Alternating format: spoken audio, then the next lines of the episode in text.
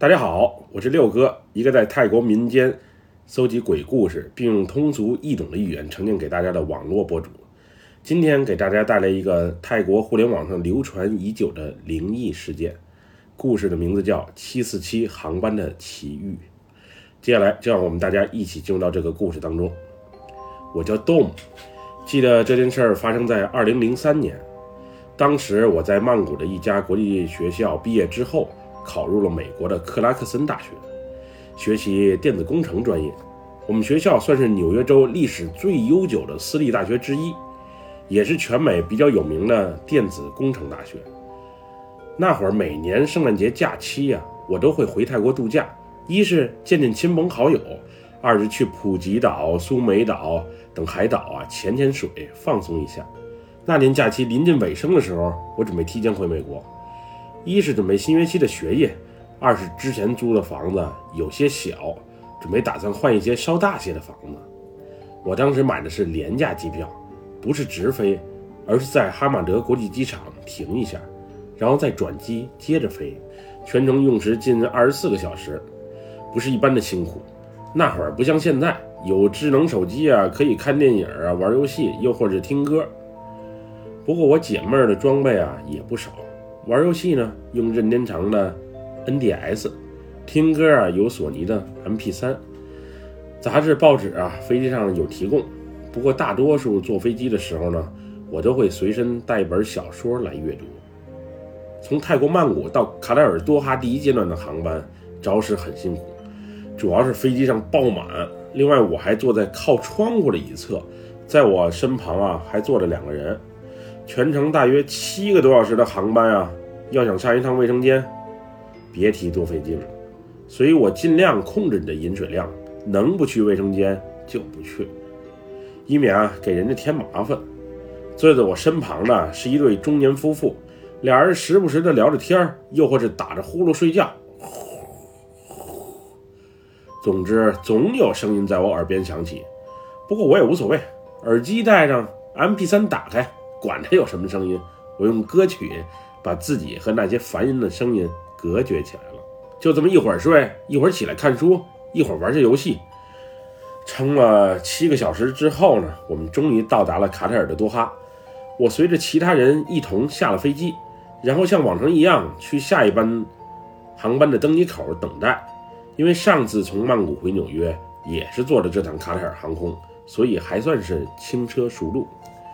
就这么在哈马德机场啊等了近两小时四十分钟之后，我再次踏上了新的旅程。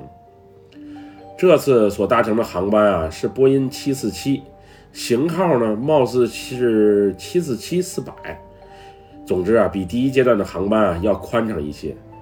原本我还期待着第二阶段的航班啊能松快一些，好找个连排啊睡一觉。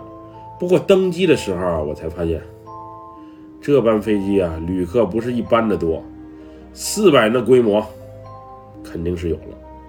估计我又得悲催的和其他人挤一层。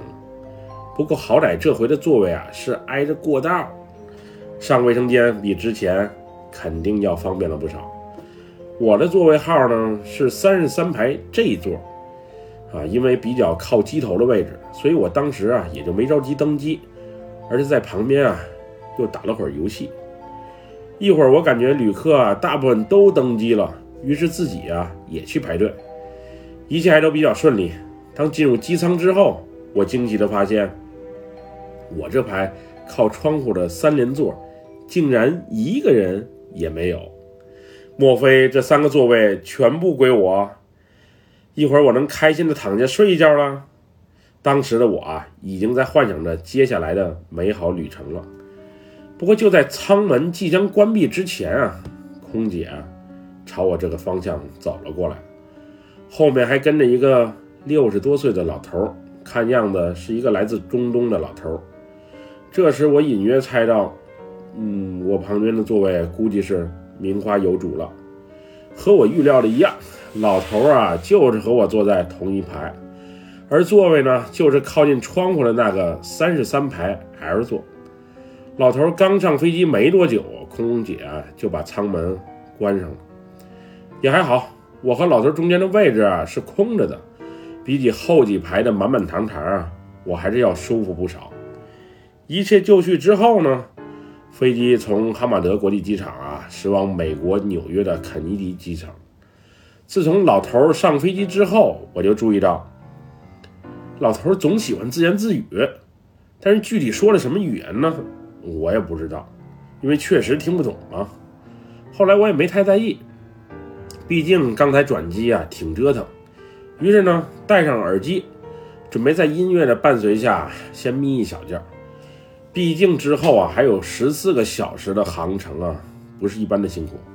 大约一个多小时后，机舱的灯亮了，空姐啊开始按照座位啊分发餐食。当时我注意到，靠近窗户的那个老头啊，不仅把自己前排座椅后面的小桌板啊给放了下来，还把旁边座位的小桌板也给放了下来。当时我觉得挺奇怪，不过仔细又想。也许人家是怕一个桌子的面积不够用，所以再打开一个桌子吧。反正边上也没人，我也不用这桌子。老头愿意怎么安排，就怎么安排。后来空姐分发餐食的时候，我又惊讶地发现，老头竟然要了两份餐，而且还要了两杯饮料。当时我倒是也理解，毕竟飞机餐不够吃，要两份餐的人也大有人在。草草吃完饭之后，我就戴着耳机啊，接着睡觉。也不知道又过了多久，我被一阵尿意憋起，隐约的还感觉到肚子有些痛，于是就准备啊起身上趟卫生间。这时我发现，此时整个机舱已经全黑了，除了个别人的阅读灯还开着。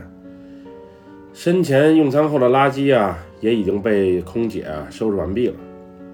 于是我收好小桌板，解开安全带，然后起身站了起来。这时能看见的光亮，除了个别人还开着的阅读灯，就是走廊上细长的引路灯带，以及远处啊卫生间的提示灯。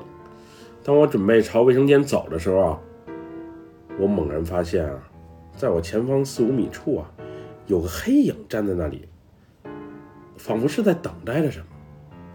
当时我吓了一跳，于是我把眼镜啊戴好，仔细的又看了看，这次呢却什么也没看见。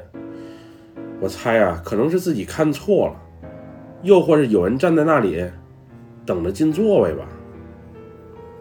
这时我下意识的瞅了一下身旁的老头那老头啊睡得很熟，一丝不动的睡在座位上，一点呼噜声。也没有。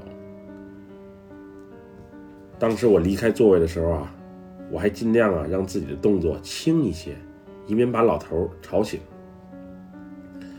我从座位上起身之后呢，径直走向了卫生间。飞机上的卫生间啊，大家也都了解，空间啊特别的小，里面也就是一个马桶，外加一个洗手台，而且马桶呢还特别的小。像我这样八十五公斤的胖子坐在上面，感觉特别不舒服，因为肚子啊很是难受。于是我坐在马桶上待了一会儿，反正外面也没人等待，在卫生间里多待会儿也无妨。不过就在我坐在马桶上的时候啊，令人诡异的一幕发生了：一个身穿蓝色长裙的老太太穿门而入，竟然出现在了我的面前。我确实把卫生间的门啊给锁上了，老太太呢也肯定不是推门而入的。要是她打开这卫生间的门啊，我也肯定能听见声音和动静啊。我确信她就是穿门而入，而且还是那种无声无息的穿门而入。不过老太太仿佛感知不到我的存在。这时我惊恐地把目光目光投向老太太。这会儿我才看清她的容貌啊，一个满脸皱纹、头发有些蓬松的中东老太太。老太太手里啊还拿着一个化妆包，对着镜子呢开始化妆起来。她就在我身前啊，不到半米处。此时呢，我啊还坐在马桶上。这时我确认啊自己肯定不是在做梦，也不是产生了什么幻觉，而一切的一切，就真真实实的发生在我面前。我此时呢，不敢出声，连呼吸都控制着，生怕惊动了老太太。因为这一幕确实太诡异了，我心里当时是又慌又怕，于是赶紧把头啊低下，不敢再向前看。当时我想，无论他是否是鬼。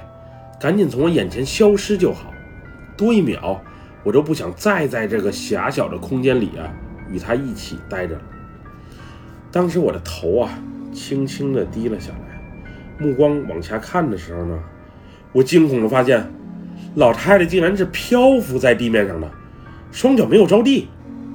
这一刻的我啊彻底吓坏了，也直接证实了老太太是鬼的猜测。此时的我呢，没有勇气冲出去。再说，屁股都没擦，裤子也没穿好，就这么邋遢般的冲了出去，就是没惊动老太太，惊动了外面的其他乘客也不好。于是啊，我双目紧闭，期待这一切赶紧过去。当时我还埋怨自己，在泰国每天都带在身上的佛牌，怎么在出发之前啊放进托运的行李里了？要是此刻还带在身上，估计老太太的鬼魂也就不敢在我面前现身了。不过我又一想，泰国的佛牌能制服外国的鬼吗？这一点我还真不确定。时间啊，就这么一分一秒的煎熬着，不知过了多久。当我再次睁开双眼的时候，老太太已经不见了。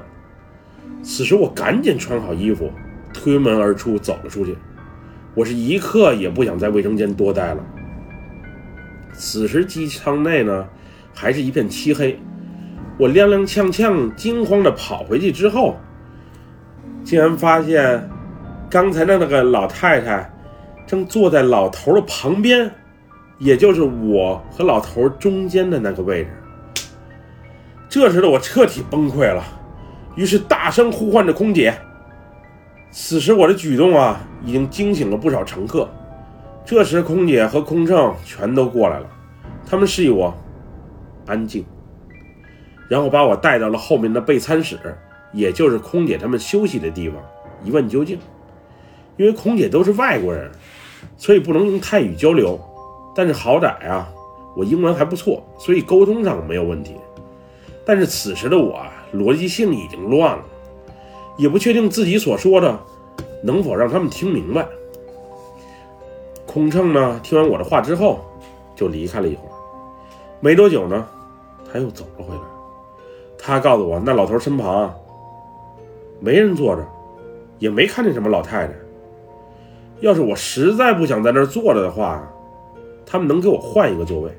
不过座位啊是在机尾，问我可不可以。当时我已经被吓坏了。哪敢再回到刚才那个座位？既然能换的话，那就越快越好。于是我麻烦空乘把我座位上的东西啊帮我拿过来，反正我是不敢再回去坐了。就这样，我如愿以偿的换到了机尾的座位。虽然旁边也坐了个人，而且还是个胖子，稍显拥挤一番，不过我也愿意，毕竟心里啊踏实了许多。之后我一个大觉。睡到了目的地，连空姐给的第二份餐食都没吃，因为我在机尾，所以下飞机啊要比别人慢。昨晚的经历啊，绝对是太惊悚了。虽然老太太也没伤害我，但是这种见鬼的事儿，我是再也不想碰见第二回了。就在我临下飞机前，机长和乘务长朝我走了过来，一个劲儿的向我道歉，并且感谢我的理解。这一幕啊，给我整懵了，到底是怎么回事？难道这遇见鬼的事儿还是有意而为？后来一沟通啊，我才得知，原本老头和老太太准备一起从多哈回纽约，俩人也早早订了票。不过因为老太太的意外去世啊，而导致最终老头只能带着老太太的骨灰一起回去。之前因为骨灰上飞机这事儿。地面的工作人员还特意和高层领导申请了一下，最后在征得这班飞机全体空乘人员的一致同意后，才允许的。他们也没想到会闹出这般灵异事件，给我造成了如此大的麻烦。后来啊，他们还提出啊，让我留个联系方式，以便让航空公司的人呢给我提供一个补偿方案。不过我最后啊也没接受，这事儿让我遇到了就遇到了吧。老头和老太太毕竟是多年老夫老妻，生死离别后呢还如此依依不舍，我也理解。